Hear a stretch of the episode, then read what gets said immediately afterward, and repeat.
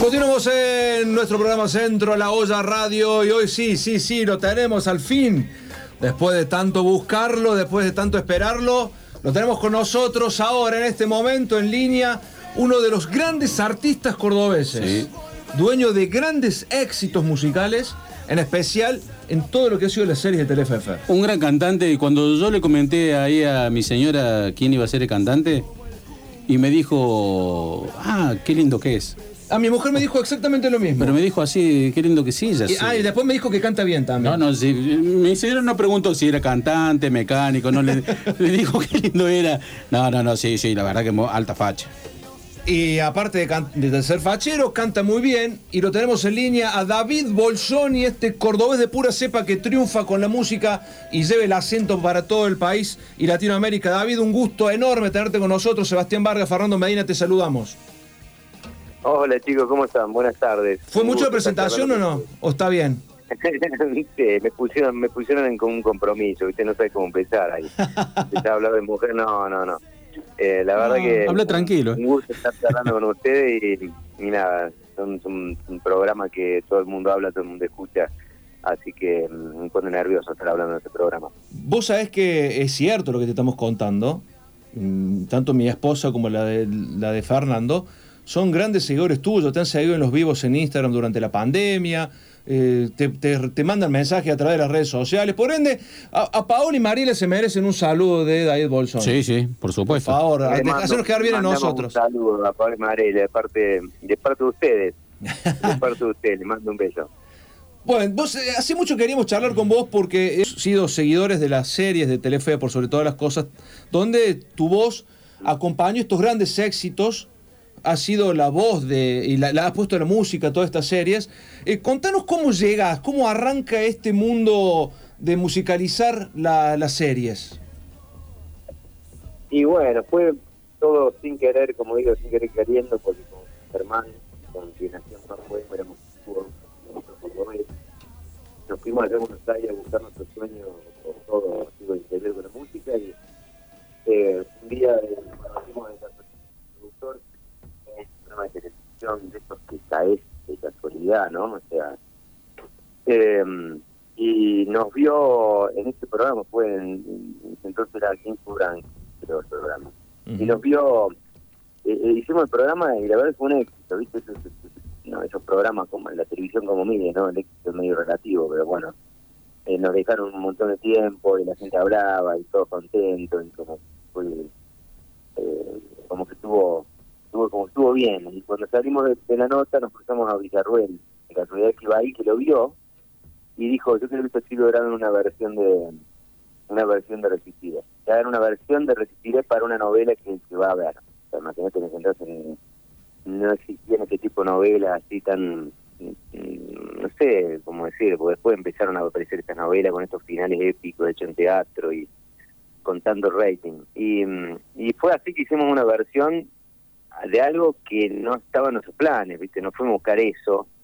Y de pronto la versión quedó entre otras versiones de, bueno, de grandes músicos eh, que, que, estaban ahí en la grilla haciendo su versión, era Antonio Gravén, Jafla, Portuario, Papo, y quedó nuestra versión, eh, misteriosamente, ¿no? Es- Dios actuó en maneras misteriosas y nos dio un gran, una gran mano y comenzó todo este mundo con, con las novelas porque fue bueno el primer éxito que con una QM nos, nos hizo conocidos al país y, y nos permitió después que, que, que otros productores, otros actores, otras te- televisiones eh, me llamen para, para, para ser la voz de la de las cortinas de la novela.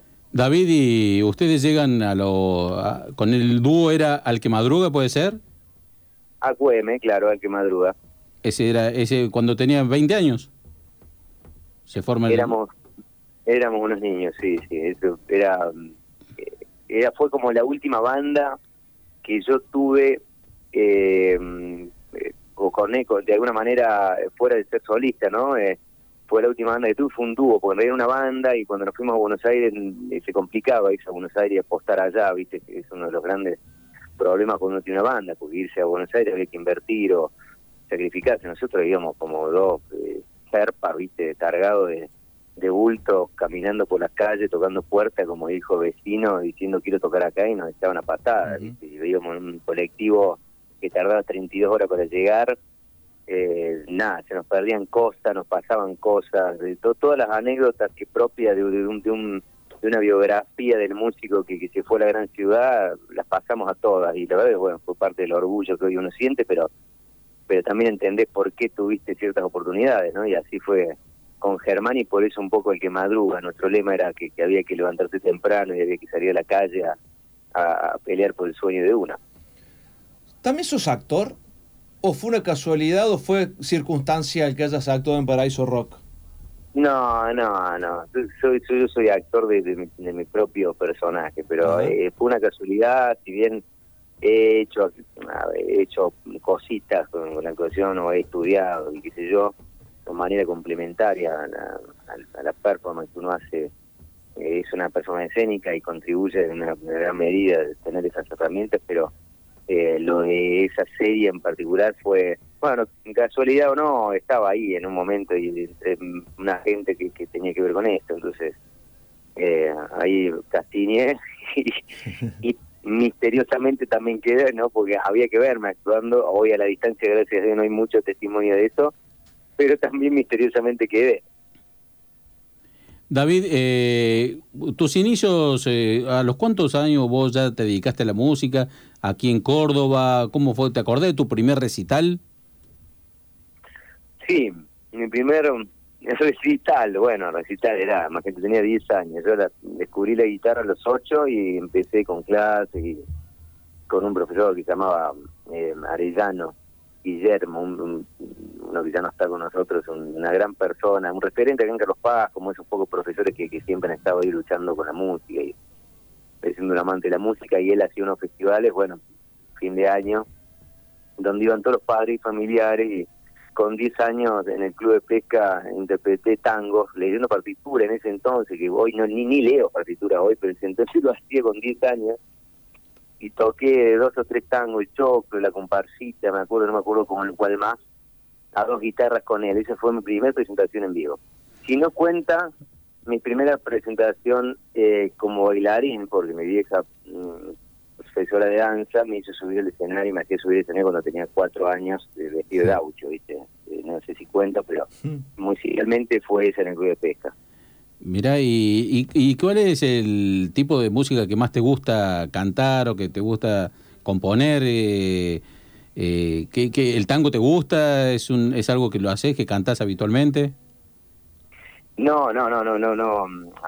Soy un amante del tango y de hecho tengo varias cosas hechas donde el tango tiene mucho que ver, donde, donde he trabajado e investigado en esto de hacer canciones con, con aires de tango, porque no vamos a decir que son tangos, ¿no? Eh, he tenido algunos formatos de banda donde había bandoneón, donde han habido violín y bandoneón, o sea, en un formato donde la música que yo hacía es un pop o un rock pop, eh, adaptarlas al bandoneón y tratar de darle un sonido muy de acá. Eh, ha sido, lo he hecho mucho y lo he disfrutado muchísimo, pero no, no. Soy compositor y hago canciones, lo míos son, son, son las canciones populares, me gustan las baladas, me encanta cantarle amor, la mayoría de las canciones están está ese ese espíritu y, porque de chico siempre lo he tenido, no sé, dentro parte de, la, de, las influencias que tenía mi madre y mi padre y han estado ahí siempre, así que eh, hago canciones populares. Después de, de, Resistiré, cuando te toca el hacer Yo Soy Aquel para Montecristo, ¿te imaginaste que ibas a tener semejante repercusión nuevamente? Eh, no, no, no.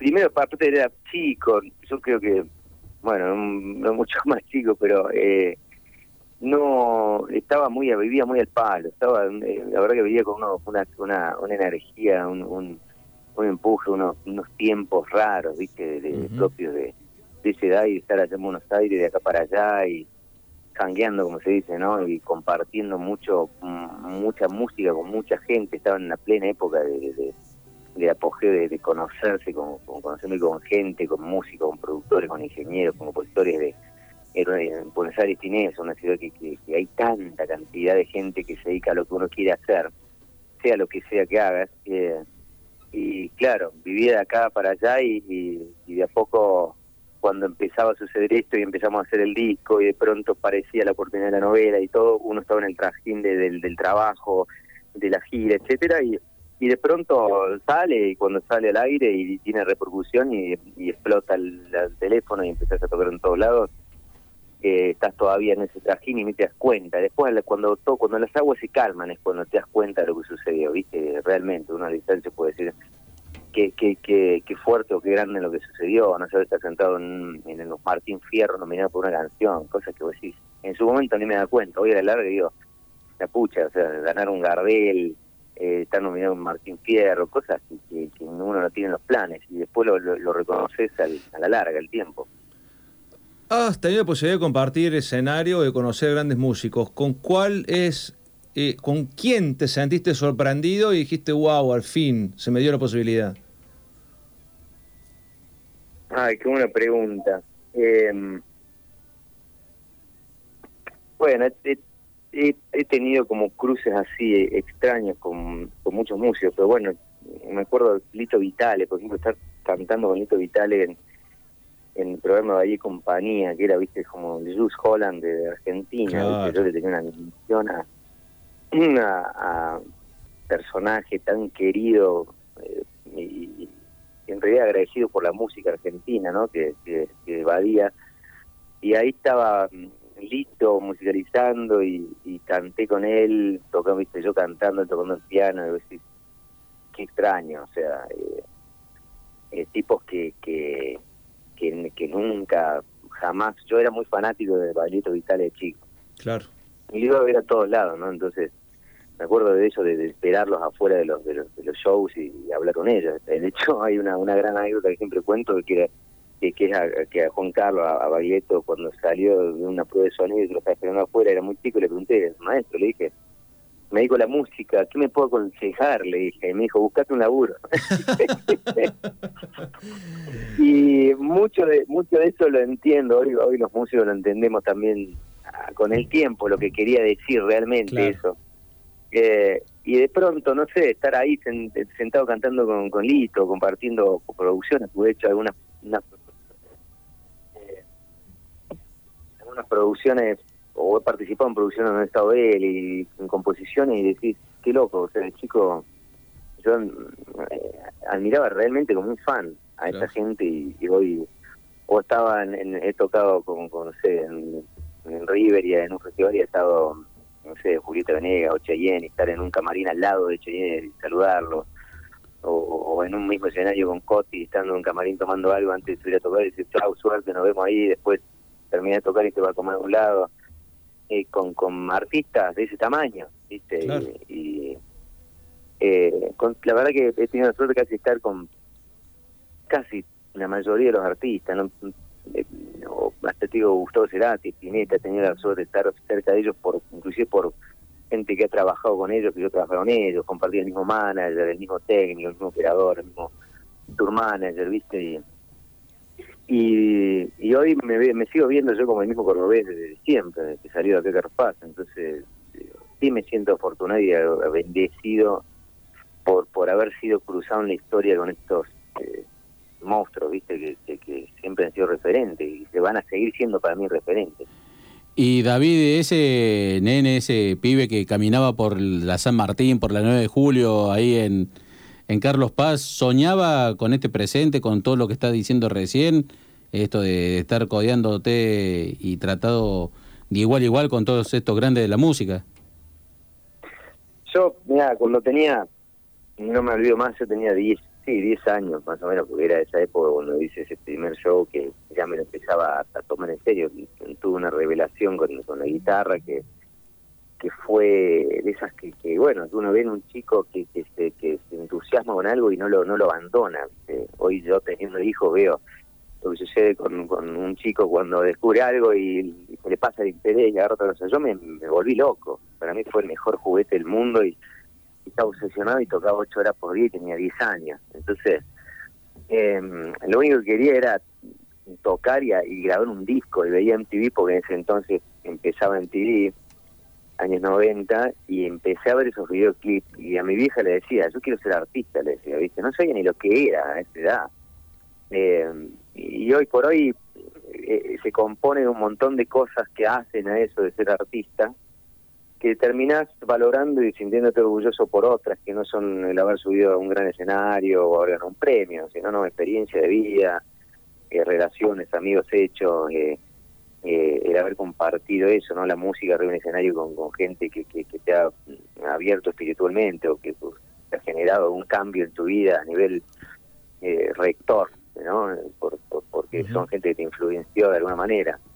Eh, pero nunca soñé todo esto que me pasó, jamás, jamás, jamás, jamás se me cruzó por la cabeza haber hecho todo lo que hice sin ir hacia atrás. Mm, tango, rock, pop, baladas, folclore. Ahora, cuarteto, ¿en qué momento se te dio por aceptar la propuesta de Santa Marina y por qué? y después, como yo tengo un disco que se llama Las cosas pasan por algo y soy un ferviente 2010 profeta de sí de, de, de, de, de creer que hay un destino que ya está escrito por más que uno lo elija y piense que porque uno elija el camino ahí no lo ve lo elige uno y es dueño de esa elección. Dentro de tu destino estaba que ibas a elegir el A, digo yo, ¿no? Y me pasó de volver a, mi ciudad, a, mis, a, mi, a, mi, a, mi, a mi casa, a mi lugar donde nací, después de 20 años de haber estado en Buenos Aires. Y cuando llego a los cuatro días, me cruzo en un bar en Córdoba a los hermanos Botaló, que los conocí por supuesto de vista de nombre, qué sé yo. Y bueno, y lo saludé y ese de ese saludo se me acercó Rubén, uno de ellos, el bajista, y me dijo que me estaban buscando hace rato para, para un proyecto que era la Vuelta a Santa Marina, que no tocaba hacía 20 años. Y para mí fue una clarísima señal. Al principio descreí dije, esto cualquiera, dije, mentira, me están verseando. Pero cuando empecé a, a, charlar con ellos, me empezó, y no es que fue a los dos días, en esa misma charla, me empezaron a contar mi historia de lo de, de todo lo que había hecho. Y claramente sí conocían mi camino no no, no había no había duda de que realmente sabían quién era y, y, todo lo que había y todo lo que estaba haciendo. Y me decían el por qué yo tenía que estar en Santa Marina. Me pareció muy fuerte porque cuando vine de, de, de Buenos Aires a Córdoba eh, con un socio con que yo tenía estudio en Buenos Aires producíamos bandas y música que yo para televisión o para todo. Eh, hablábamos mucho del cuarteto, yo hablé mucho del cuarteto en, Buenos Aires toda mi vida y es muy, el cuarteto es una música muy reconocida, mucho más reconocida, con mucho más respeto creo en, otras provincias que, en el mismo Córdoba. Eh, he tenido como un, como un, fenómeno eh, realmente fuera de lo común. Y cuando venía para Córdoba venía pensando en el cuarteto, diciendo que, que me interesaba mucho con, con mis socios intentar acercarme a la producción para para experimentar como uno, yo producí, no sé, una banda, un, hip hopero, un, un, viero y hemos hecho música de esa porque uno la produce y le apasiona producir cosas que son desafíos. El cuarteto era uno de ellos y cuando llegó me pasó de esta manera, ¿no? Inesperada, que era muy distinta, era subir un escenario, experimentar, estar arriba con una banda de cuarteto, que es lo que por ahí suena cualquier músico, de, de, de, estar con 15 músicos tocando al mango arriba de un escenario mientras 3.000 personas bailan abajo el ritual de música dura toda una noche entera, era algo, es algo, eh, es algo increíble. Y lo viví y me, me, ponía, lo pienso hoy me pone la piel de gallina. Tuve la, también otra de las bendiciones que tuve en mi vida de poder experimentarlo, ¿no? Y he aprendido muchísimo y agradezco muchísimo a, a Santa Marina y, a, y bueno, toda la gente y el cariño de toda la gente que, que me he cruzado y he conocido tocando con esta banda durante este periodo de tiempo que estuve con, con Santa el heredero del turco Julio. Te saco un rato de la música y te llevo al deporte. ¿Cómo te llevas con los deportes? ¿Te, ¿Sos futbolero? ¿Te gusta algún deporte en particular?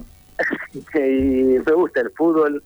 Juego al fútbol, me gusta. Hace rato ya que nos jugamos cuando los martes, pero nos está costando juntar porque por la pandemia medio que la uh -huh. Pero eh, y encima ya estamos en la edad donde empiezan a, a caer los, los, soldados porque el dolor de rodilla, dolor de espalda, es difícil claro. bancar a los días. ¿Hincha de qué eh, Claro, yo de talleres. Mira vos, eh, y, y la verdad que soy poco deportista, me tengo, lo tengo que admitir, de chico lo era, era muy deportista, muy deportista y se me fue todo al, al, al tacho a lo, de grande. Y ahora estoy remando, estoy haciendo poco fútbol y estoy andando en bici de vez en cuando, pero pero no soy así un, un loco por algún deporte especial de, de, de, verlo constantemente o de seguirlo, ¿no? De, eh, soy músico básicamente, viste lo que dicen los músicos. Está bien. Ahora, si, si te tuvieses que elegir la hinchada de talleres, em- haga una canción tuya y la convierta a canción de cancha, ¿cuál te gustaría que el hincha de talleres adopte de David Uh, Bolsoni? Mira, sabés que ah, me Hazme no, porque con- creo que Hazme está muy lenta como para, No. para cantarle en la tribuna. Pero No, vale, mira, cantaron una, cantaron una de Sergio Deni, de amor, no van a cantar Hazme. Eh, Claro. De hecho, yo hago esta versión, porque pues, un homenaje que hice Sergio, Sí, de reversionar esa canción. saliste en la tapa Eh, pero- con, con ese, por ese homenaje. Sí, sí, sí, sí, una cosa de loco. Pero en- hay una canción que queda muy bien, que le, en realidad le hizo, eh, la hizo de San Martín de Mendoza, que es, o sea, aquel, el lobo, y, y- y la versioné para ellos, ¿viste? Es una locura. que si un hincha te canta una canción, lo decía Sergio, es eh, ya consagrar que tu música eh, vaya más allá de, de- de- de- del entretenimiento y, y- y el amor ella es Sí. pasión por, por- pasión por la lucha de, Claro. Sergio puso, locura. Sergio metió muchas canciones de cancha. ¿Esta es la canción? ¿Este es lo que está sonando de fondo? Yo soy aquel que por tenerte da la vida. Yo soy aquel que el estribillo que dice porque no sé qué dice el estribillo canté yo el estribillo dice eh, el león La de Eh, ta- no, no, pero hagamos una cosa. Inventé, ¿Cómo sería la de talleres? Ahora, sí, en este momento, ¿cómo sería la de talleres? Para que el hincha de la T diga, bueno, a ver, cuando volvamos a la cancha la tiramos en la tribuna. ay por ruido que dijiste que me lo pusiste pero Ah, dale, vamos a hacer un Eh, intento. Aunque sea fallido, no importa. yo soy aquel yo soy aquel que cada noche eh, te persigue va también Que en la mala Te sigue, siempre te a sigo. todas partes. Yo soy aquel Persigue que... a todas partes. Yo que soy de aquel... Córdoba a te ver. sigo Sí. yo soy aquel que por que por eh, hincharte da la vida por hincharte da la vida Sí. ponele vamos a escribir la canción soy aquel que por tenerte da la vida le vamos a poner por hincharte da la vida el que te alienta en vez de el que te espera vamos a decir el que te alienta Sí. el que te aguanta Bien. eh, es, eh, aquel que reza cada noche por un gol Bien. estoy aquí, aquí para bancarte, estoy aquí, aquí para Alentar. gritarte, estoy aquí, aquí para alentarte, que como talleres eh, no hay campeón. Te vamos a dejar el trabajo para que escribas la Claro. canción y cuando la tengas, No, que la, Centro a la olla va a ser en exclusiva quien le va a presentar al hincha de talleres la la canción. grabamos y la pasamos acá y la hacemos, pero viral. Sí, no, la vamos De a usar, obviamente. ¿Te parece? La ¿Te gusta la idea? la armamos, ¿Te la gusta la idea? Sí, por, imagínate, para mí sería un sueño, un sueño hecho realidad. La hacemos, Lo ¿eh? vamos a hacer. ¿Sabes con, a lo ¿eh? ¿Sabes con quién lo hicimos? Con Fernando Vladis. Con, con Vlad y lo hicimos, Con Vladi ¿sí? lo hicimos. Él Sí, dijo, me gustaría que una canción mía la cante en la cancha. La cantó, hicimos un vivo eh, por Instagram, nos la cantó, la mandamos y ya los hinchas le están poniendo letra. Así que ojo, ¿eh? Ojo que viene Bueno, la de Bolsoni. vamos, vamos a buscar, porque encima en los términos de hoy de, de pandemia, Resistiré ha sido realmente como como como un himno para mucha gente, ¿no? Y, y eh, me han citado y me han insistido para que haga de vuelta una versión, por eso hice esa versión con abuelos, hice esa versión 2020, por así decirlo, y, y podría ser una porque es un equipo que es un equipo que claramente ha, ha- sabido resistir pelear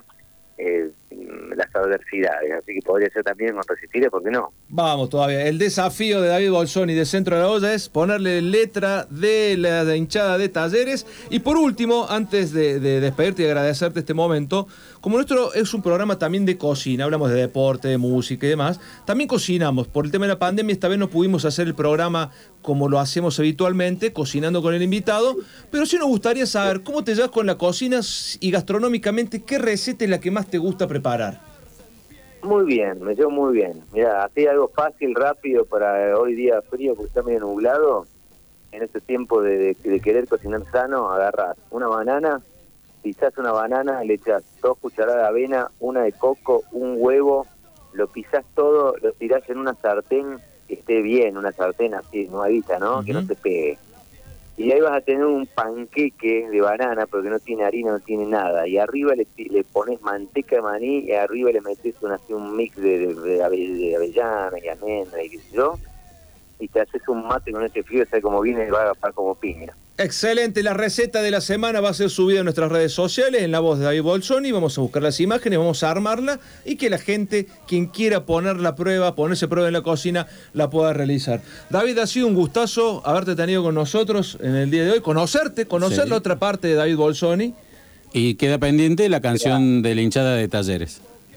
De una. Bueno, muchachos, muchísimas gracias a ustedes. Igual el gusto y, y- y nada, les agradezco por el tiempo, les agradezco a su gente, a su gente, les mando un abrazo grande y les deseo lo mejor para este nueve año, que, que, la verdad que sea con, mucha salud por entre todo, eh, y trabajo y nada, amor, amor, mucho amor. ¿El disco, eh, el disco nuevo ya lo tenés?